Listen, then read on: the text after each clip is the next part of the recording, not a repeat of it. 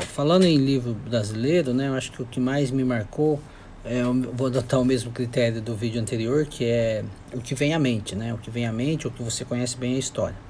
Para mim, é o Machado de Assis, Memórias Póstumas de Brás Cubas, apesar de Dom Casmurro ser o livro mais debatido dele, né, para mim, Memórias Póstumas tem mais humor, né? É, é, é melhor escrito, é, a temática é mais interessante.